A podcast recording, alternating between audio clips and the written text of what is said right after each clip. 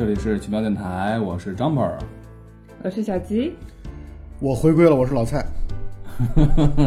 老蔡今天特别兴奋啊，因为老蔡呢说我们今天要录一下这个电影，因为这个电影里面有大长腿啊，那是我们的他没有提到大胸吗？有大胸吗？你觉得是大胸吗？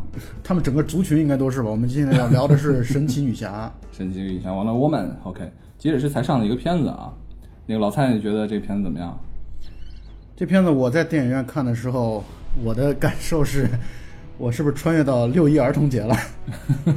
哎，其实差不多啊，就是差不多就是六一儿童节算期间吧。对，是我觉得啊，我觉得这个片子是实在是太太太幼儿了，适合小吉同学这样啊的小朋友那。小吉是怎么说？？谢谢谢谢夸我年轻。然后这部电影的话，大家应该都是奔着女主去的吧？看完之后应该就是感觉哇，女主好帅。但是电影的剧情真是太白痴了。就是我觉得这就是一部儿童片，真的像老蔡刚才说的那样，它的整个来说太直白了。说了个啥嘛，就是，对吧？女主出山，然后呃想要拯救世界、结束战争啊，怀着不同的目的达到一个共同的目标。好人就是好人，坏人就是坏人，好人战胜了坏人，正义战胜邪恶，全剧终就完鼓了。掌。故事很简单，故事很简单，但是我在现场看的时候，我一方面我觉得我像像是在儿童节，另外一方面我觉得像是在情人节，因为女主角实在是太好看了。对啊，对啊，女主角叫盖尔加朵，对，以色列人，那个以色列人。对，八五年的，八五年的今年多大？八五年的比你年轻一些，我我九零后啊，啊，三十岁出头，但是确实是，他也是，我觉得也是历练出来了。你看，在零八年的那个《速度与激情四》里面，他的出演虽然是出来很惊艳，但是你会觉得还是有一些生涩的感觉，对吧？那个里面会更瘦一些，是更？瘦一些，但啊现在就会比较强壮一些啊，对线条更加流畅。对对对，更加流畅。所以这个片子，我觉得无论如何，只要是反正至少是男性观众吧，我觉得都完全值得去电影院去看一下，因为整个给我的感觉就是那一刻，我不知道是幻想的还是怎么着。总之，他出场的时候，整个整个这个电影院当中弥漫着一种流口水的氛围。当然擦一擦，女性观众的话可以同时欣赏那个女主角还有男主角。我觉得男主角叫克里斯派恩，里面演的是 Steve，对吧？然后这个演员就是之前演《星际迷航》的嘛，对，从零九年柯克船长嘛，开始，对对对，零九年、一三年、一六年这三集都是他演的，在前面，尤其前两集里面，船长的角色其实给我的印象并不是特别的深，对吧？主要应该他的主要的角色，大家会觉得还是 Spock 这个应该会对没错让大家印象会深深刻一点。是的，是的，是的，是的，是的。但是这个演员来说，我觉得还是一个不错的演员。但我对但我对这一，类，但我对这一类这种啊就是很帅，然后有点屌兮兮，然后像是那种纨绔子弟、花花公子哥的那种对对对演员，我不太区分得出来。因为打比方说啊，我是觉得他和你你说和银河护卫队的男主角有什么区别呢？在我看来，我好像 我区分有点困难。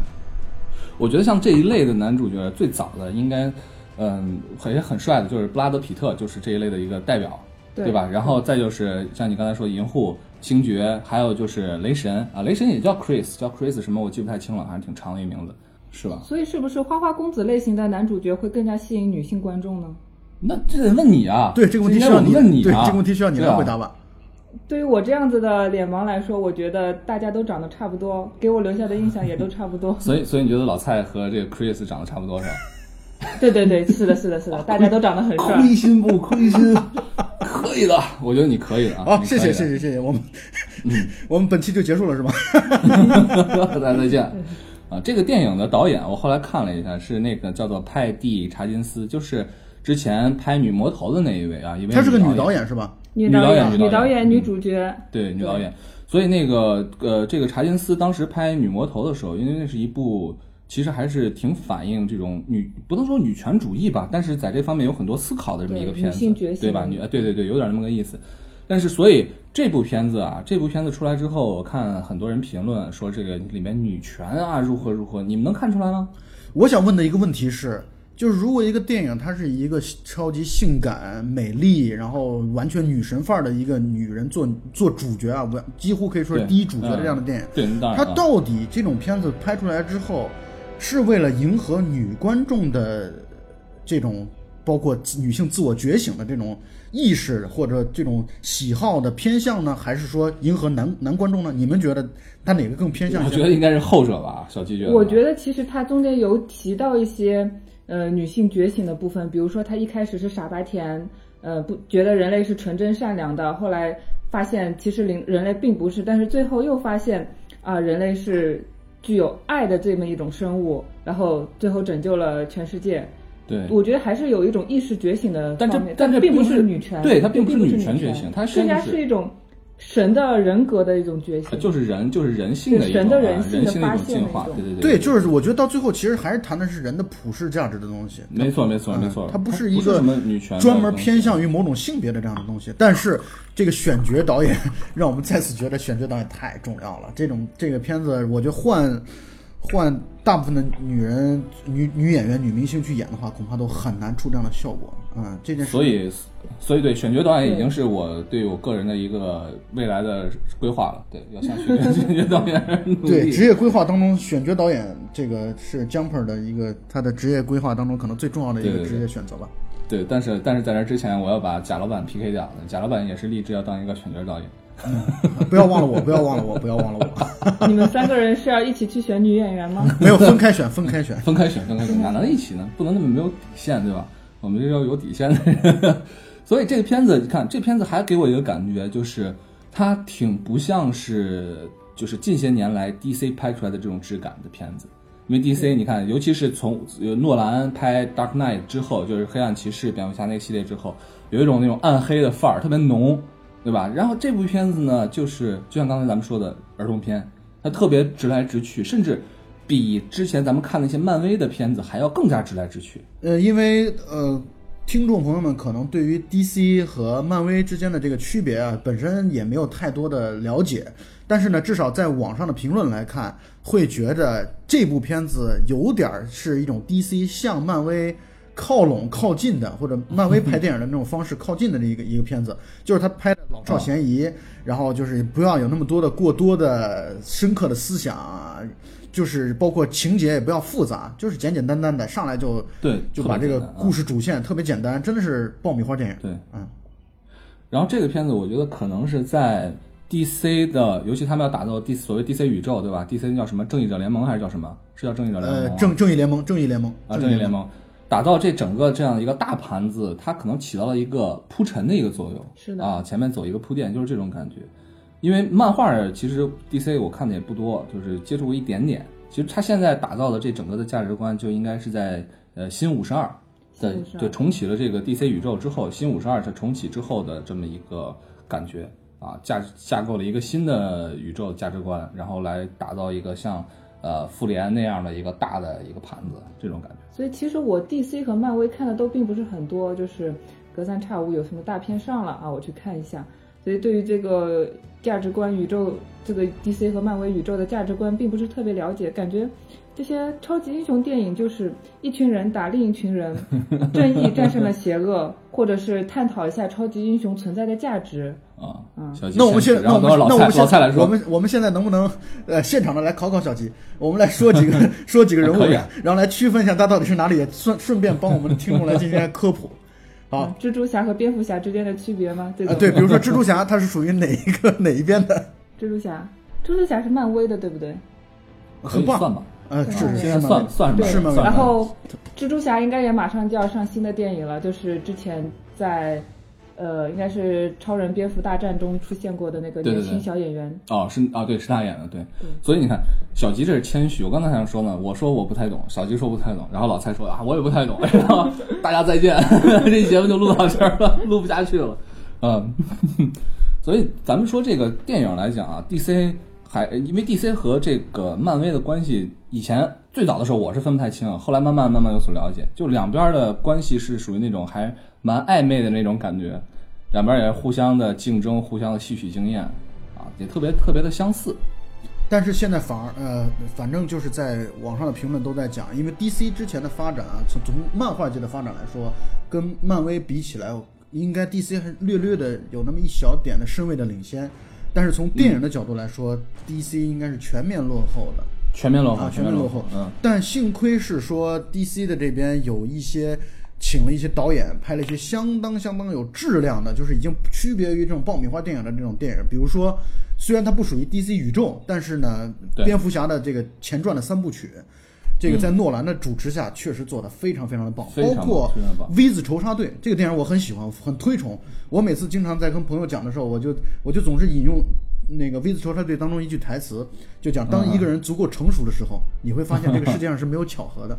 就是这样的，就很很装逼的这种，这样的一 这种节奏的东西。的气质。嗯嗯，然后就是他会有这样的一些，他相当于走的稍稍的跟漫威比起来啊，是有一些之前啊走的是稍稍有一些小众的，因为你比如说暗黑，你当你埋了暗黑这样的一种氛围在里边的时候，你肯定要不是那种合家欢的电影，不可能说是对老少咸宜的。但是我认为现在这个电影《神奇女侠》有一点朝着大众，我不能讲妥协吧，但至少是讨好、取悦大众这样的一种情况，我是这么理解的。嗯嗯其实 DC 也是这些年在电影上来说，我觉得就像你说的，黑暗骑士算是打了一个翻身仗。其实 DC 是占据着一个先机的，简单的说就是超人，超人的电影对吧？其实开启这种超级英雄的这样一个电影的一个大门，可以这样说吧，对吧？没问题。然后，但是之后随着漫威的英雄上来之后，DC 落花流水。因为从数量从从数量的角度来说，漫威的英雄的数量实在是太多了，钢铁侠，呃，然后这个这个所有的蜘蛛侠，这好太多太多了，嗯，但是漫威有个问题啊，他们的大反派都太弱了。你想一想，漫威换了大反派其实都没有什么太多作为，英雄毕竟赢，而且赢的都很舒服，就这种感觉。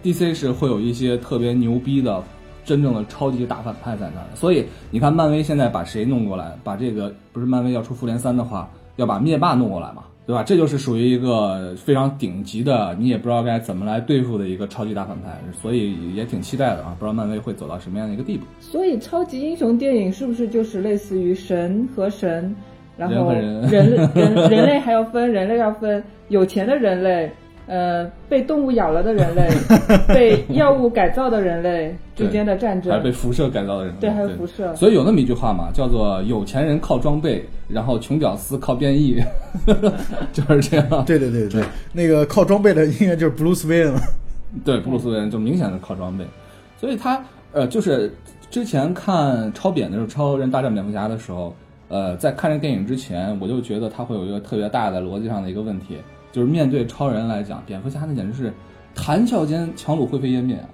就谈笑间灭掉了，就那种感觉，还打什么呢？啊，结果那个片子果不其然也是，我觉得挺挺烂的一部片子。但是那个片子里面，就是盖尔加朵，就是我们的戴安娜啊，我们的神奇女侠，确实出场就非常惊艳。对，对，大家都应该都是看了那部片子之后才决定来看神奇女侠的吧？呃，我觉得可能是吧，可能很多人，尤其是咱们国内的观众，尤其对于这 DC 不是特别熟悉的那种，他对于神奇女侠是干嘛的，可能不是特别了解。之前和朋友聊，好多人说神奇女侠是不是就是女超人？其实还真不是一回事儿。对，嗯，它确实不是一回事儿，它应该是，它应该又是我们的 这个所有的希腊，呃就是西方的神话当中的最大的神宙斯的女儿吧？女儿，女儿，对，私私生女。所以这个牵扯到这个希腊神话就特别特别的乱。你看她的出身在这个里面，她说的是一个叫做天堂岛，对吧？天堂岛，所以她是亚马逊的女战士。亚马逊女战士也特别有意思。我最早的时候就听说过一个梗，就是亚马逊女战士要割掉乳房，割掉一边的乳房，好像右边的乳房，所以她要是呃方便他们去战争射箭。其实它是属于一个希腊的传说了，对吧？也不并不是什么天所谓的天堂岛，而是在这个传说是在小亚细亚一个叫蓬托斯的这么一个地方。然后呢，首都叫做叫做尤克森，好像是。然后就是现在在土耳其黑海附近沿岸这么一个地方。有意思的是，你看电影里面大反派是阿瑞斯嘛，对吧？也就是宙斯的儿子，战争之神战争之神，对吧？亚马逊女战士，他们崇崇信的，就是崇信的是战神。他们崇信两个神，一个是战神阿瑞斯，一个是狩猎女神阿尔特弥斯吧，好像叫阿尔特弥斯。所以阿瑞斯并不应该是亚马逊战士的敌人，反而是应该是他们的一个主神。也许他们也许是因为，也许是因为可能就是为了刻意强调出来神与人之神与人之间的对立吧。啊，也许这个片子当中可能想要嗯表达这样的一个观点了。我觉得电影这样子改编可能会让剧情更加容易理解一些，更加容易理解，因为你看亚亚马逊女战士他们的天敌不能叫天敌吧，就他们的最大的敌人其实是海格力斯。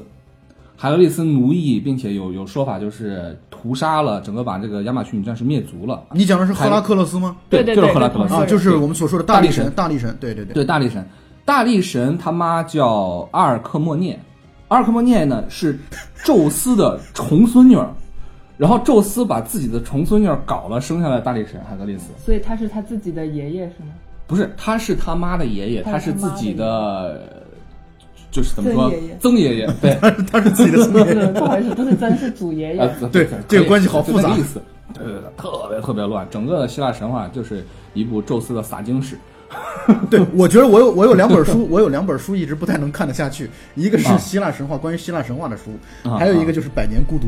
我觉得这两本啊这这两这两本书里边最大的问题就在于那些记名字实在是太复杂了。太复杂，太复杂了。对，所以整个希腊神话最有意思的就是它里面的神其实都是人，而且都是那些带有着扯就是本征的动物性的这种黑暗的心理的这些人。所以其实，在希腊神话当中，近亲交配其实并不是一件违反道德的事情，对吧？对，你想，他们当时啊，实际上在那个文明发展阶段，他们并还没有意识到，啊，头就是在伦理血亲之间发生这样的关系，生下来的后代会有呃怎么说进化上的劣势，他们并没有意识到这一点。对，所以希腊王室当中会有很多近亲结婚，比如说是亲兄妹或者是表兄妹结婚，以保证他们的血统对他们反而对他们反而觉得这血统很纯正。对，呃，你们呃，尤其小吉同学，我想问你一个问题啊，嗯，你小时候有没有看过一个动画片叫做《希瑞非凡的公主希瑞没有，哇，我们果然是有代沟，果然我们并没有拥有同一个童年，是吧？对对对，没错代沟。太大了。江鹏，那个就是我在看这个神奇女侠的时候，包括她的，因为她的服装嘛，你看她的，包括她的那个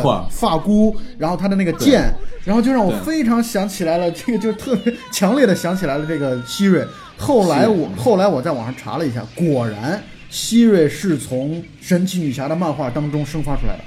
哦，真的吗？对，虽然它不是一个，哦这个我还真不知道。它，它完全不是一个，就是跟漫画的故事没有关系，但是这种形象，啊这个形象是从神奇女侠，就这个 Wonder Woman，这个它啊从、完全从它这个形象当中生发出来的。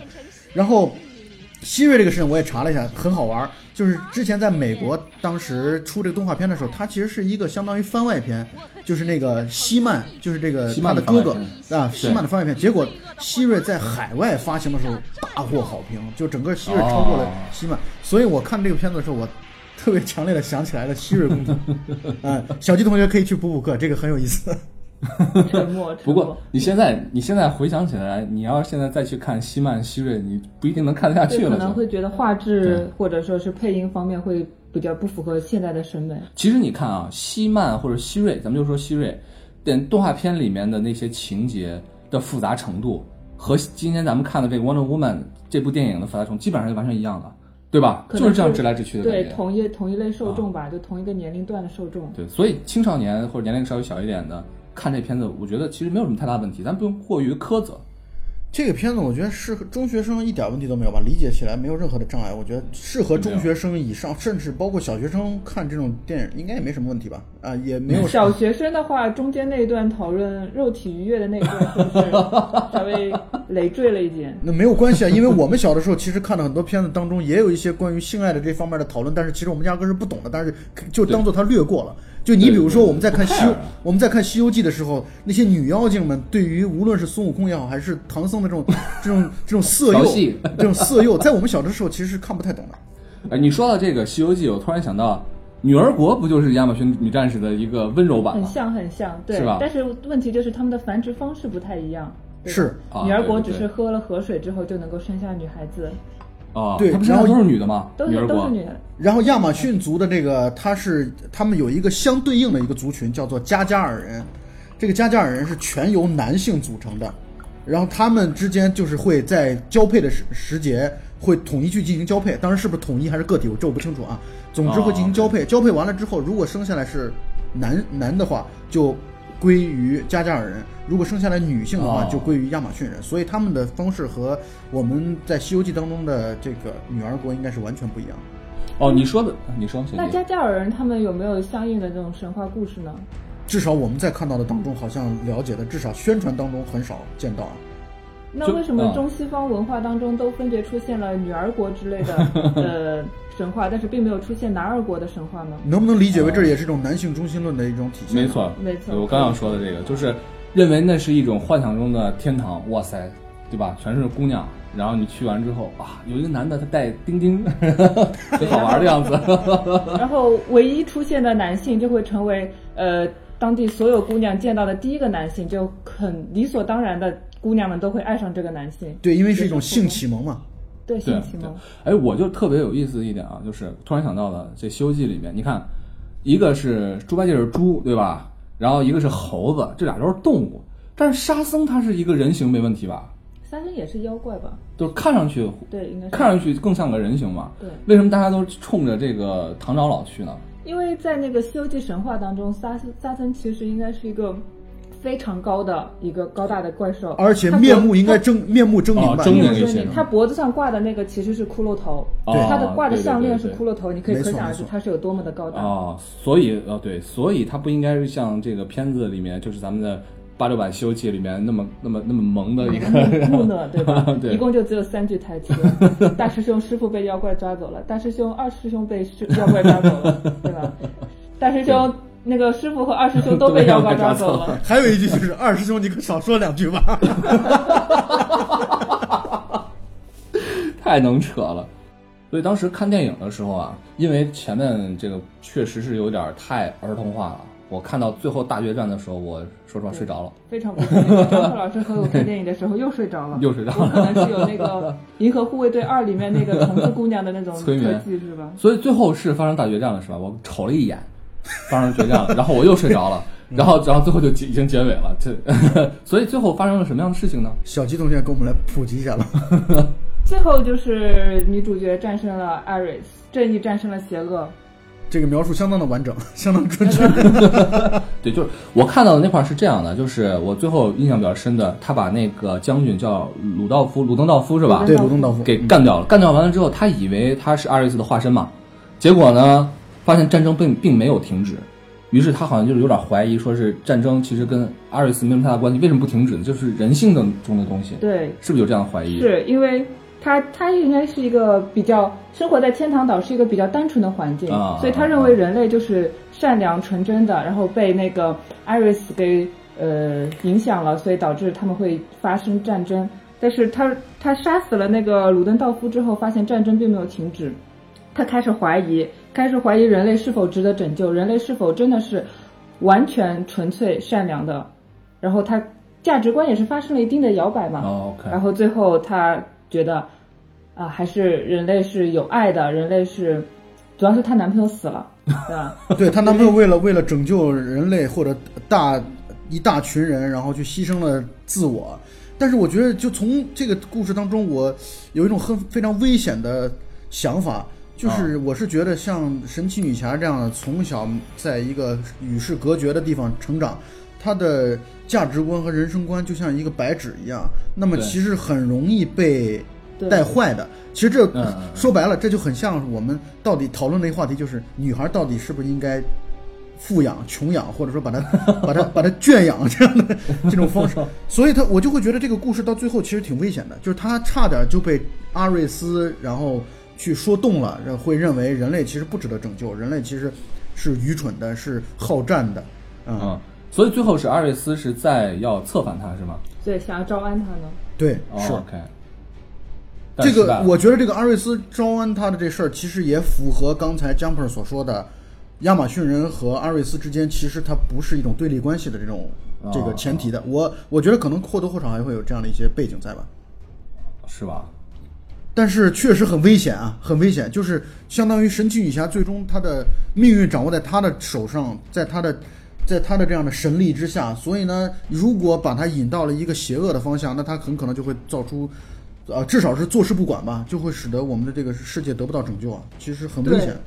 对，其实你看，跟她遇到的第一个男人，或者说是第一个外界的人，带给她的价值观的影响是有非常大的关系的。非常非常大的关系。嗯对，所以也告诉我们女孩子，就遇到的第一个男生，对吧？所以就是给我们给我们做家长的人要要提了个醒。还是还是要带女孩子多出去见识一下。嗯不能够生活在一个非常单纯的环境。虽然说我们说就是单纯是一种非常宝贵的一种是特质，就说明你一直都生活的非常的幸福，嗯而且是你要一直保持保持下去的话，是需要外界给予非常大的支持的。啊，所以就觉得说到这个话题啊，我觉得一直的单纯，就是说一直是个傻白甜，这件事情其实并不珍贵。珍贵的是你历尽千帆之后，你还能保持这样的一种单纯的东西，这才珍贵。所以说人人最大的勇气是，当你认识到生活的真相，这个世界是很操蛋的这个时候，对对对你依然能够勇敢的生活，或者会很热爱生活，这这样的人是没错，没错，没错，没错。说到最后啊，嗯，老蔡，你觉得这个电影你要打分，你能打几分呢？嗯，这电影，因为它很难按照一个我的正常值去打分，我觉得、嗯你被色诱了，我知道啊。对这个片子大概我觉得五分吧，嗯，五分，啊就十分满分的话，五分吧，我觉得差不多。小吉呢？我觉得我可以再多给两分，那两分都是给女主角的。那个电影，我刚才的五分当中已经包含了。对我跟老蔡差不多，我觉得就是，呃，能打四分儿，情节四分儿啊，然后情节本身没有什么让人特特别讨厌的地方，但是确实没什么出彩的地方，没有出彩的地方。绝对没有出彩的地方。它就像一个白开水一样，它就是这对这个片子的所有的调味品全是这个女主角，嗯，没错，没错。大家对那个爆米花商业片的期待不要太高啊。对对对，然后大长腿确实大长腿，大长腿啊虽然胸不大啊，但是很大大长腿胸很大也，很大吗？很大吗？尤其最后他穿回普通人的衣服的时候啊，好了，不说了啊。哎，我觉得哎是吗？很大吗？哇，那我最后可以再再去看一看，OK。然后 有两分儿有两分儿给女演员吧，我觉得可以打个六分儿啊，四加二。嗯演员选的太棒了，不得再感慨一下，确实太棒太棒。一幺七八高的美女啊，哦，那么高啊，幺七八，哦对我也好想再长高十公分啊。哎呀，盖尔加朵，嗯，还是挺期待的。包括后面他在其他的呃什么这个正义联盟里面出现，还是蛮期待的啊。正义联盟大概应该会在大概会应该会在十一月份上映吧，但从我个人的角度来说，我恐怕不太会喜欢这种类型的电影，但是应该也还是会去看看吧。啊，就冲着就冲着盖尔加朵，也觉得应该要去看一下。嗯对，可以去看一看。嗯，好吧，那今天就聊到这儿，差不多了啊。二位还有什么要说的？这是很高兴和 小吉第一次合作啊，那我们相信这是只是一个开始。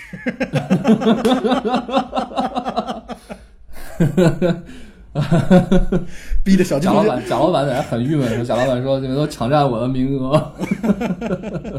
欢迎大家关注我们的公众号“奇妙电视台”啊，奇妙电台，电是商店的店。